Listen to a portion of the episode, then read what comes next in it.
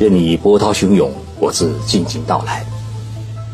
静说日本，冷静才能说出真相。我是徐宁波，在东京给各位讲述日本故事。人过三十啊，面临两大负担。第一个负担呢是买房子，另一个负担呢是孩子的教育经费。中日两国啊都是一样。二零二年时。日本人的平均结婚年龄，男性是三十一点二岁，女性是二十九点四岁。那么按照正常的状况的话呢，过了三十岁，大家都开始有了孩子。日本没有结婚必须要买房的说法，因此呢，有没有属于自己的婚房，并不是结婚的第一大前提条件。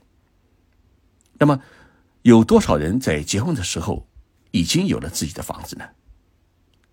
日本一户建为主的房产公司叫 a d Home，他们实施的一项调查结果显示，在东京首都圈，东京首都圈是什么概念呢？它包括东京都、埼玉县、千叶县、神奈川县。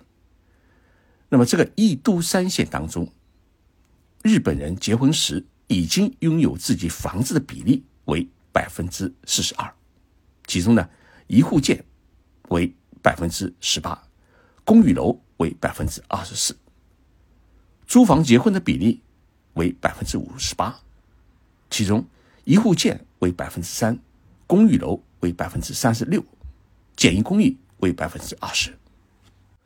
如果单单是以东京都来计算的话，那么租房结婚的比例是高达了百分之八十二，也就是八成的人在结婚的时候都是租房子的。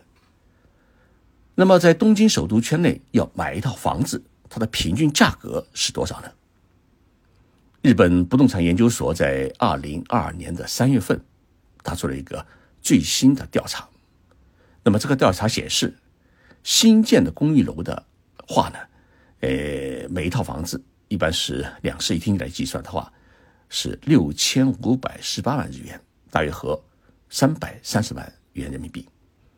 那么，二手公寓楼的话呢，是四千一百五十八万日元，大约合两百零八万元人民币。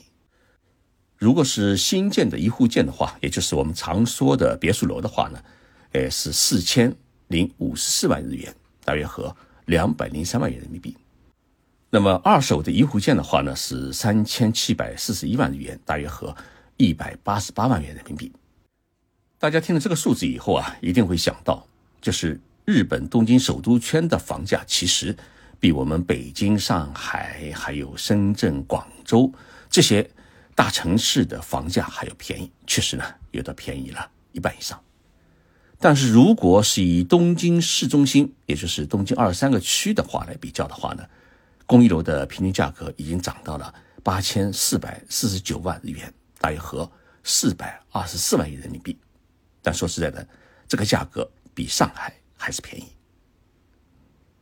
日本人的平均年收入是四百二十四万日元，大约合二十一万元人民币。这就意味着，在东京首都圈内要买一套房子的话，需要工作十年；而在东京市中心买一套房子的话，需要努力二十年。这里呢，需要说明一点的是，东京首都圈也有许多的农村地带，那里的土地价格便宜，因此。结婚时自己建房的比例较高，而在大城市里面，自己买房和建房的比例就很低。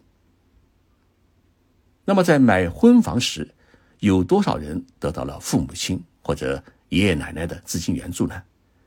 这个比例呢达到了百分之四十二，平均援助资金为六百六十四万日元，大约合三十三万元人民币。之所以是这么一个金额，原因在于，日本存在着一个财产赠与税，也就是说，父母亲或者长辈送一套房子给孩子结婚，是需要支付百分之四十五左右的财产的赠与税。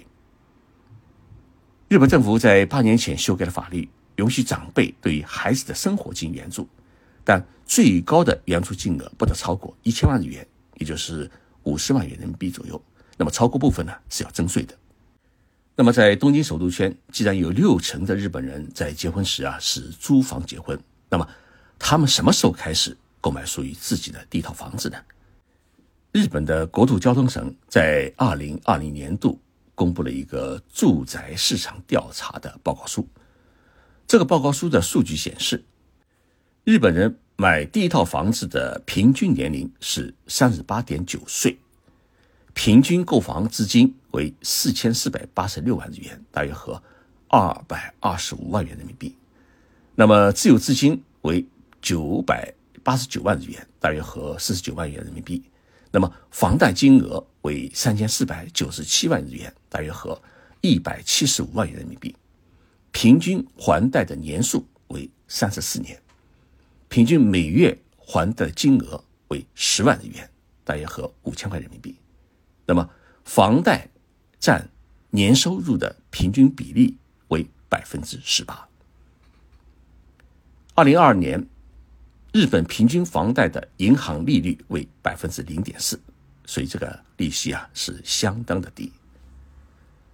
日本人之所以选择在四十岁左右买房，主要原因呢有这么几个：第一个，孩子已经长大，需要自己单独的房间；第二呢，夫妻生活也过了七年之痒，比较稳定；第三，丈夫的工作调动也基本平息，岗位与收入也基本稳定。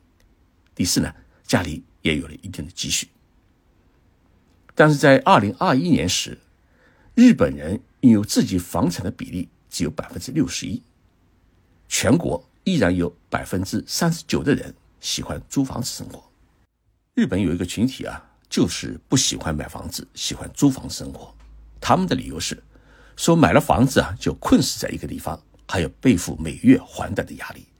那么租房生活，我可以随时选择自己喜欢的地段，而且有钱的时候啊住的好一点，没钱的时候可以住的差一点，不会为每月的房贷累死累活，心力憔悴。当然，前提是日本有相当成熟的租房市场，只要你愿意，你可以一辈子在一个房间里面居住下去，房东呢不会临时把你赶走。以上是日本朝气蓬勃的年轻一代人的生活现状。那么，老年人又是一种怎样的活法呢？前几天，和我认识了多年的木村先生啊，约我一起吃了个饭。他特地带了一枚奖章送给我。他说啊，这枚奖章是我一生得到的最高的荣誉，现在送给你。木村先生从大学毕业以后，进入一家著名的跨国企业工作，从一名普通的员工。一直做到公司的常务董事，期间当过八年中国公司的董事长。也正因为这八年的业绩，使得公司为他颁发了一枚最高的员工的荣誉章。木村先生今年已经七十八岁，他说他已经开始中活。中活两个怎么写呢？是始终的中，活动的活。他想把自己的人生的所有的积累的物品提前进行清理，于是呢。就想到要把这枚奖章送给我做纪念，他觉得给我最合适。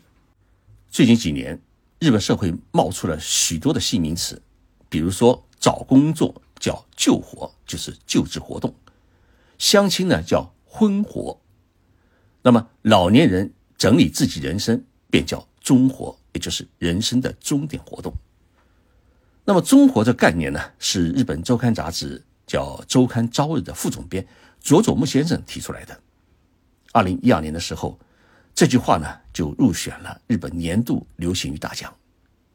这几年有关中国的书籍和杂志呢也出版了不少，电视连续剧《把家借给你》，还有电影啊《中尾笔记》，都把中国的理念推到了一个社会的高度，让许多的日本老年人产生了中国的意识。木村先生看上去啊很年轻，也很健康。但是他说啊，人生开始进入了减法，不能等着自己意识模糊或者不会动、卧病在床时再考虑整理自己的人生。木村先生的太太是两年前已经去世，所以木村先生的中活是从整理物品开始。他把自己收藏的数千本书都交给了旧书的收购商，把自己和太太穿过的衣服呢，大多都送进了垃圾箱，把多余的家电和家具呢。叫垃圾公司拉走，家里只剩下一台冰箱、一套沙发、一只衣柜、一张床、一张办公桌，跟五星级酒店一样。他说啊，干干净净，无牵无挂。木村先生的床头啊，放着一张当年的结婚照，墙上挂一张全家福。他和太太呢，生了两个孩子，一男一女。儿子一家在大阪生活，女儿在东京，偶尔呢也过来看看他。木村先生边喝着酒边跟我聊天啊，他说：“人老了不能麻烦子女，他们都有自己的负担，所以我们必须自己管好自己。”跟木村先生喝酒聊天的时候，我知道了中活的具体内容，也就是要做好两件大事。那么第一件事情呢，就是要生前整理，就是活着的时候啊，要把东西整理好。那么除了物品的整理之外，重要的还要做这么几件事情。第一呢，准备一本专门的笔记本，把自己的银行的账号、密码，还有信用卡的账号和密码全部记录在案。第二，把自己的电脑的管理密码，还有推特啊或者来印啊等这些社交平台的 ID 和密码也记录在案。第三。把重要的亲朋好友的家庭地址、电话等联系方式也记录在案。第四，整理好社会关系，比如自己担任的社会团体的职务、后继者的推荐，万一自己去世以后需要特别告知的友人的名单与联系方式，包括最后的遗言。第二件大事呢是后事准备，要写下遗言，明确遗产等的处理方案。第二呢，要写下自己万一生命垂危时是否需要采取延命治疗的这种紧急救治的方式。第三呢，要写下有关自己葬礼的方式、墓地的选择、骨灰的处理意见。第四，要处理好自己的数码遗产，交代自己过世以后数码遗产的处理方式。木村先生说啊，他说除了准备以上的内容之外，现在还在做两件事情。第一呢，写自己的人生回路，陆续发表在自己的网站上面，即使自己离开了这个世界，还能在网络社会里面留下自己活过的痕迹。第二呢，给自己最亲的人各自写一封告别信，包括大学时代初恋过的女友，希望在自己离世的时候，他们都能看到自己的一份感激之情。木村先生最后说。如果我不是突然离世，我在我人生的最后时刻，一定想举行一个生前葬，在自己还能动、还有意识的时候，与大家一一告别。木村先生嘱咐我，他说：“你一定来。”我说：“我一定来，而且要带着你今天送给我的这枚奖章，我来和你告别。”人的一生啊，每个阶段都有每个阶段的使命。在二十多岁的时候啊。可以尝试和挑战任何的事情，不要惧怕失败。进入三十多岁的时候，则需要选择好自己的终身职业。四十多岁时，你要学会挣钱和养家糊口。到了五十几岁，要学会回头看看自己的人生路，哪些还可以继续拼搏，知道自己失去了什么。到了六十几岁，就需要学会放下，学会淡泊。到了七十岁。需要保养好自己的身体，少吃多活动。到了八十岁时，要学一样东西，在老伙计们逐渐离去的时候，你还可以自娱自乐。不管怎样的一种活法，人的一生啊，永远不要弄破两样东西：第一是信任，第二是真情。对于信任你的人，不要欺骗；对于爱你的人，千万别伤害。这几年我陆陆续续出版了几本书，如果大家喜欢看的话，请在当当网或者京东的网站上面去搜《静说日本》。谢谢大家收听今天的节目，我们星期三再见。